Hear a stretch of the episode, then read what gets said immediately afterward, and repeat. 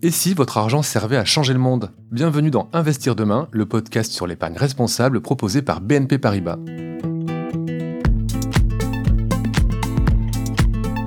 Alors beaucoup aimeraient participer à la construction d'un monde plus écologique, plus solidaire, plus vertueux. Eh bien figurez-vous que ce changement, vous pouvez en être les acteurs et les actrices grâce à l'argent qui dort sur vos comptes en banque. Si vous écoutez régulièrement ce podcast, vous savez déjà que l'épargne responsable participe à la transition écologique ou permet la mise en place d'une économie plus solidaire. Mais ce n'est pas tout, en matière d'immobilier aussi la démarche responsable existe. Et pour en parler aujourd'hui, j'accueille deux expertes, Sabine Brunel, responsable du programme Bâtiment décarboné et des relations partenaires à l'Observatoire de l'immobilier durable Bonjour Sabine. Bonjour. Et Neil Akrir, directrice développement durable et RSE de BNP Paribas Real Estate Investment Management. Bonjour. Merci à toutes les deux d'être euh, avec nous. Euh, Sabine Brunel, je le disais, vous travaillez pour l'Observatoire de l'immobilier durable. En quelques mots, c'est quoi l'immobilier durable?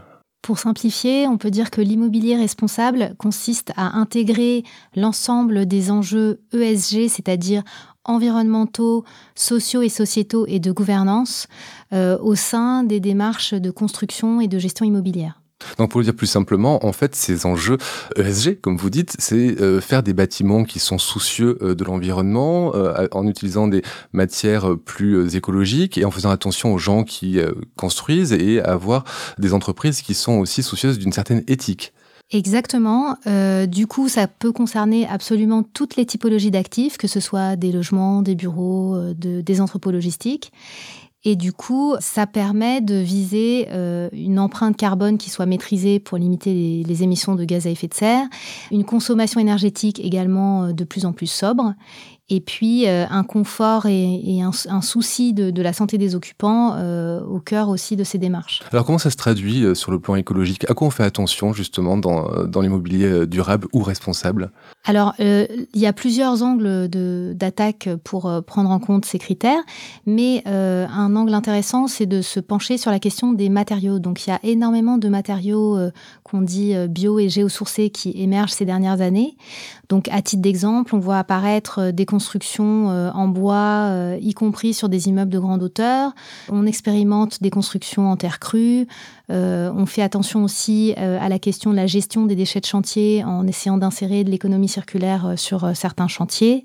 ça se présente comment l'économie circulaire justement sur certains chantiers? Cela consiste à déconstruire l'existant de façon sélective et intelligente en mettant de côté ce qui peut être réemployé. Et après, selon les matériaux, on peut soit euh, réemployés à l'identique, soit réemployés pour des usages différents. Et en matière d'environnement, euh, j'ai cru comprendre qu'il y avait aussi un souci de résilience climatique dans, les, euh, dans, dans ces constructions. C'est-à-dire quoi? Exactement. En fait, l'un des enjeux, c'est effectivement d'adapter les bâtiments aux, aléas induit par le changement climatique, parce que le bâtiment par construction est statique et donc sera en première ligne des submersions marines ou de, ce genre d'aléas.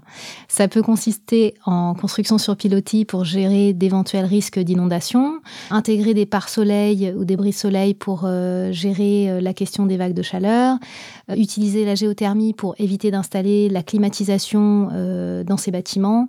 La géothermie, c'est utiliser l'énergie de, de, la Terre, c'est ça, la chaleur de la Terre? Exactement, on utilise euh, l'inertie thermique de la Terre pour euh, refroidir, euh, voire réchauffer les bâtiments. Donc voilà pour la partie environnementale. Et, pour la partie sociale, ça consiste en quoi?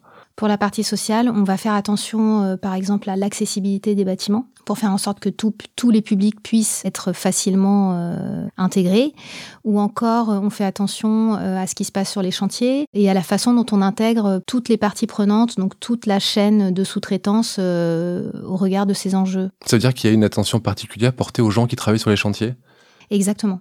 Et d'une façon générale, à tous les sous-traitants, que ce soit le fabricant de matériaux jusqu'à l'ouvrier euh, qui est sur le chantier. Voilà pour ce que représente l'immobilier dit responsable. Euh, quelle part de, des constructions ça représente actuellement? Alors, il n'est pas forcément facile de donner un seul chiffre parce qu'on le voit, il y a tout un tas de critères qui, sont à prendre en compte. En revanche, euh, on peut quand même noter que le label ISR immobilier qui a été lancé à l'automne 2020 représente euh, à fin 2020 à peu près 6% du marché des fonds immobiliers. Donc c'est un marché en naissant, euh, j'ai envie de dire. Est-ce qu'il y a des objectifs qui sont fixés par euh, l'Observatoire, par exemple, ou par, des, par les pouvoirs publics? Alors effectivement, la réglementation euh, s'étoffe d'année en année, notamment pour viser la neutralité carbone à horizon 2050.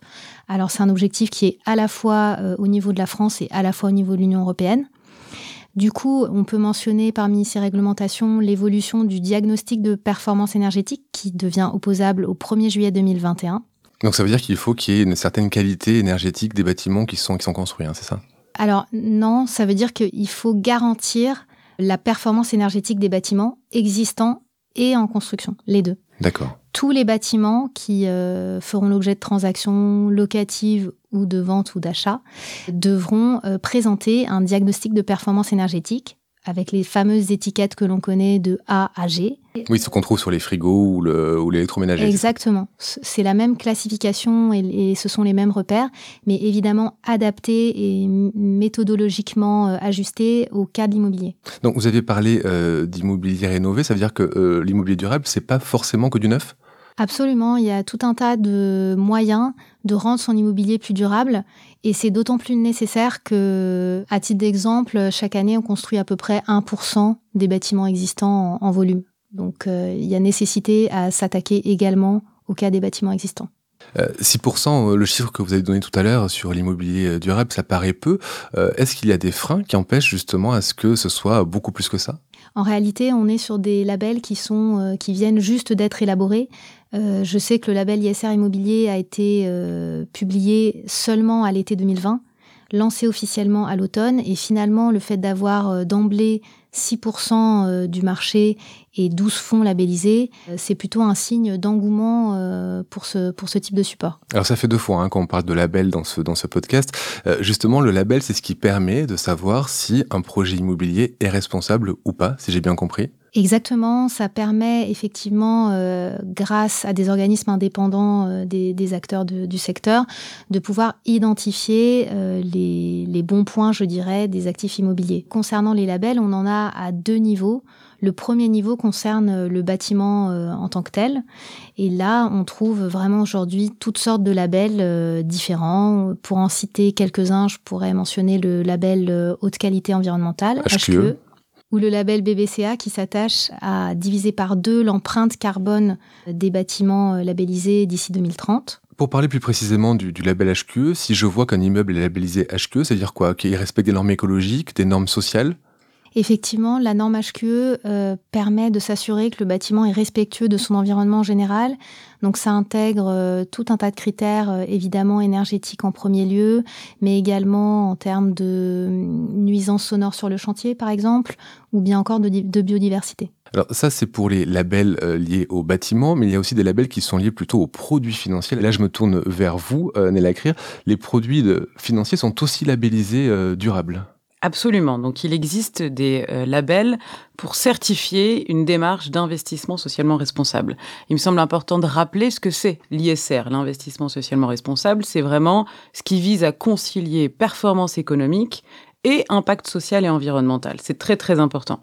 Donc on peut bien sûr citer en France et en Europe le label ISR qui a été créé en 2016, porté par le ministère des Finances et qui a été adapté tout récemment, comme l'a mentionné Sabine, à l'immobilier. Ce qui veut dire qu'aujourd'hui, des produits d'investissement immobilier peuvent viser l'obtention de ce label ISR qui va démontrer de leur démarche euh, engageante sur les actifs immobiliers qui sont détenus. Et donc, si je suis convaincu par le concept d'immobilier responsable et que je veux y investir mes économies, il faut que je cherche ce label ISR sur les fonds de placement immobilier.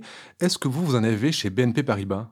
Absolument. Donc, on, a un fonds qui est euh, l'OPCI BNP Paribas Diversipierre, qui a été un des premiers fonds à obtenir le label ISR appliqué à l'immobilier en novembre dernier. Donc, grâce à l'obtention de ce label, on, a pu démontrer d'une méthodologie euh, engageante et responsable sur tout ce qu'on réalise sur les actifs. Et donc, il est désormais possible d'allier immobilier et épargne responsable. C'est ça qui est fantastique dans ce, dans ce label. L'obtention de ce label matérialise une pratique d'ISR qui a été initiée déjà depuis sept ans depuis la création de ce fonds. En quoi ça consiste concrètement? Eh bien, un organisme tiers indépendant va venir comprendre et vérifier toute la stratégie ISR et la méthodologie qu'on a mis en place sur ce fonds. Ce qui veut dire, immeuble par immeuble, des audits ont été réalisés avec pour objectif euh, d'attribuer une sorte de scoring, une note ISR initiale, et euh, d'identifier quelles sont les actions environnementales, sociales ou de gouvernance qui vont permettre d'améliorer les immeubles. Et là, on parle d'immeubles de bureaux ou, d'autres typologies d'immeubles. Donc concrètement, euh, les, types d'actions qui vont être menées, des certifications environnementales, des plans euh, d'efficacité énergétique pour euh, s'attacher à réduire les consommations d'énergie de l'immeuble, des études écologiques, euh, améliorer la qualité de l'air, de l'eau, tout ça, un plan d'action sur trois ans. Moi, si j'arrive avec mes économies, que je veux le passer dans, dans Diversipierre, j'aurai quoi derrière? Un rendement comme tout produit d'investissement. Euh, donc euh, l'objectif c'est d'investir dans de l'immobilier et de dégager de la performance pour ces investisseurs. Et la garantie qu'on apporte en plus, c'est une démarche d'investissement responsable avec des immeubles qui vont être euh, gérés de manière responsable, avec un engagement avec les locataires de ces immeubles de bureaux principalement et une maîtrise très très fine de la qualité environnementale de ces bâtiments, avec bien sûr une performance économique délivrée auprès des investisseurs in fine. Qui est en moyenne euh, chiffré à quoi? De, euh, en, moyenne, en fonction des années, un peu moins de 4%. Et c'est composé donc d'actifs immobiliers, mais aussi? Il y a aussi une poche financière dans cette EPCI qui a aussi une démarche responsable et qui est gérée par nos, nos collègues de BNP Paribas. C'est quoi une poche financière? Une poche financière, c'est un investissement dans des actions ou des obligations avec une démarche également responsable. Et donc, c'est toute la démarche de l'OPCI qui est, on va dire, certifiée et qui fait l'objet de l'obtention de ce label ISR. Donc, pas uniquement les investissements immobiliers, mais également les investissements financiers de cette poche. Est-ce que c'est une épargne, donc on voit qu'elle est rentable, mais est-ce que c'est une épargne qui est risquée? C'est une épargne qui n'est pas plus risquée qu'un autre investissement. Au contraire, nos convictions, en tout cas chez BNP Paribas c'est que développer ces démarches d'investissement responsable a tendance à améliorer la résilience des bâtiments. On est sur une gestion du risque beaucoup plus fine, gestion du risque euh, environnemental, évidemment réglementaire, et globalement, les produits d'investissement responsable démontrent d'une plus grande résilience et donc de profils globalement moins risqués. Donc si je comprends bien, c'est rentable, peu risqué, mais est-ce que c'est un engagement à long terme? C'est une épargne disponible pour les épargnants, euh, donc tout à fait disponible. Donc c'est-à-dire qu'on peut choisir la durée d'engagement de son épargne Absolument, on peut choisir la durée d'engagement. Et concrètement, comment ça se passe si on veut investir euh, via ce fonds dans l'immobilier responsable? Alors si on veut investir euh, dans cette OPCI, on y a tout à fait accès via des produits classiques d'assurance vie ou de PEA. Donc c'est un produit qui va être accessible très facilement. Est-ce que ça correspond à une, forte demande euh, de la clientèle de BNP Paribas, ce, choix éthique en, termes d'épargne? Alors oui, tout à fait. On, sent clairement une demande grandissante de la part des épargnants et donc des investisseurs particuliers, mais aussi des investisseurs institutionnels. C'est pourquoi on s'engage et on, accélère également notre ambition, puisque euh, on a pour ambition dans les 12 prochains mois de viser l'obtention du label ISR pour quatre autres produits, quatre autres fonds immobiliers.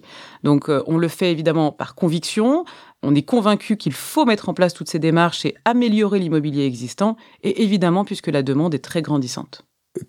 Produits donc lancés sur les 12 prochains mois, ça, montre un, vrai engouement de, votre côté, euh, Néla Est-ce que vous pensez, vous, Sabine Brunel, que l'immobilier durable euh, va devenir à terme la norme? Alors en tout cas, on rentre euh, pour l'immobilier responsable dans une décennie cruciale. Et on voit que nombre d'évolutions réglementaires vont venir accompagner et soutenir ce développement dans les dix années qui viennent. Et par ailleurs, ce qu'on peut noter également, c'est que euh, par rapport à tous les défis, euh, notamment du changement climatique et des aléas euh, liés, tous ces enjeux vont être plus que jamais nécessaires pour le secteur. Et, pour vous aussi, Annela Crier, à BNP Paribas, vous visez une totalité d'épargne immobilière responsable? Alors, euh, peut-être pas une totalité, mais pour nous, il y a urgence, clairement. Il faut que l'immobilier responsable devienne une norme, il faut que ça s'accélère, il faut que les engagements s'accélèrent. On pourrait avoir pour vocation d'avoir l'intégralité de nos produits certifiés, labellisés, avec une démarche responsable. Il faut que ça devienne la norme extrêmement vite.